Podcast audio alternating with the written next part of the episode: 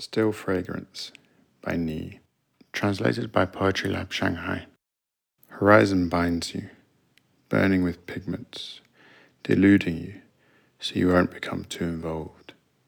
Above me, oranges still apprehending the decay of today.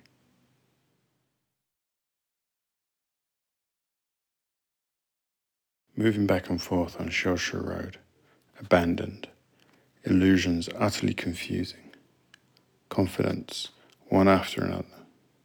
Identify me. Uterus intentionally prolapses. Moist baby should not walk carrying herself on the back.